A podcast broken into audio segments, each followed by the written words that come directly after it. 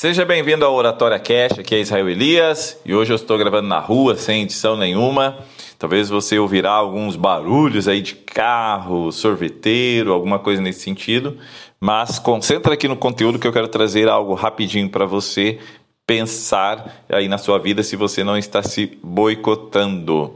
Que eu quero falar hoje sobre um comportamento que está destruindo você. Pois é, nós temos vários comportamentos que são sabotadores e eu quero comentar sobre algum hoje para te ajudar aí para iniciar aí esse mês ou terminar esse mês de fevereiro, né? Você está parado na fila do mercado? Imagina a situação. Você está lá na fila do mercado à espera de um atendimento e não tem nada para fazer. Então o que você faz? Pega o celular e busca ali um estímulo, uma distração que te empolgue para passar o tempo. Né? Até aí Beleza?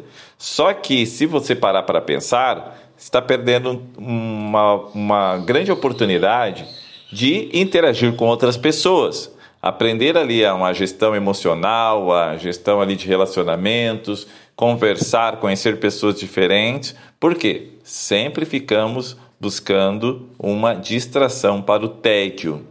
Seguir as dicas, por exemplo, que o coach, o professor, treinador ou nutricionista, ou mesmo, a, ou mesmo as suas metas de início de ano, você sempre fica excitado no início, né? O seu coach, o professor, te dá uma direção, você começa ali nos primeiros dias com tudo, mas com o passar do tempo se tornam aquelas, aquela métrica, aquela, aquele foco se torna chato e entediante.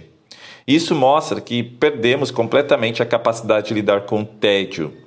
Dessa forma, automaticamente perdemos a constância para realizar tarefas e alcançar objetivos e concluir desafios. Você inicia algo com toda a empolgação, mas aí vem a rotina, ou seja, o tédio. E você não sabe lidar com o tédio porque você está acostumado à hiperestimulação através de mídias, redes sociais, televisões, filmes. Você está acostumado com esse hiperestímulo e aí não consegue concluir nada. Por isso que você inicia projetos e não consegue concluí-los. Perdemos completamente essa capacidade de lidar com o tédio. E devido a isso, cada vez menos pessoas leem, cada vez menos pessoas ficam focadas no seu estudo, porque elas precisam um estímulo, que principalmente o smartphone pode trazer para você. Aquela, aquela vibração, aquele toque que diz que chegou uma notificação e aí você pega para ver quem curtiu, quem comentou. É, são vídeos curtos que é, elevam a sua dopamina e fazem você sentir, sentir aquela emoção ali assistindo a, a, aquele material, aquele conteúdo. Só que isso vai destruindo a sua capacidade de lidar com tédio e ter iniciativa e acabativa. Tudo no começo é bom, estimulante, é incrível, mas com o passar do tempo a euforia passa e o que fica a constância. A constância é entendermos que não somos mais crianças e quem faz só o que gosta é uma criança mimada. Geralmente muda de trabalho, grupo de amigos, muda de celular, carro muito rapidamente para alimentar essa falta de estímulo. Ela precisa estar sempre com algum estímulo para conseguir viver. E o que está faltando, na verdade, é essa capacidade e habilidade de lidarmos com o tédio. E é por isso que a ansiedade é tão presente nos dias atuais.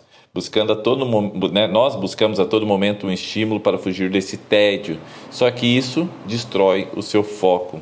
Buscamos hormônios do bem-estar e alegria nas alturas, e quando é preciso lidar com atividades rotineiras que exigem nossa atenção, o nosso trabalho focado, ficamos ansiosos e para vencer logo ali é, aquele trabalho, procuramos algum outro tipo de estímulo para vir o conforto e aquela dopamina em alta novamente.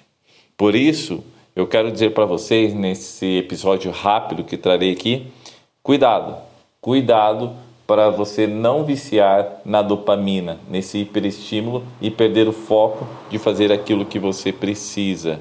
Lembre-se, a constância é aprender a lidar com o tédio. E eu quero que você faça uma reflexão neste momento. Como que estão aqueles projetos, de quando você iniciou o ano, que disse que tudo seria ótimo, incrível, maravilhoso. Como que estão esses planos agora na prática? Você continuou ou você caiu na rotina e não soube lidar com ela e dessa forma desistiu? É uma simples mensagem aqui que eu trago para você, para todos nós pensarmos e refletirmos.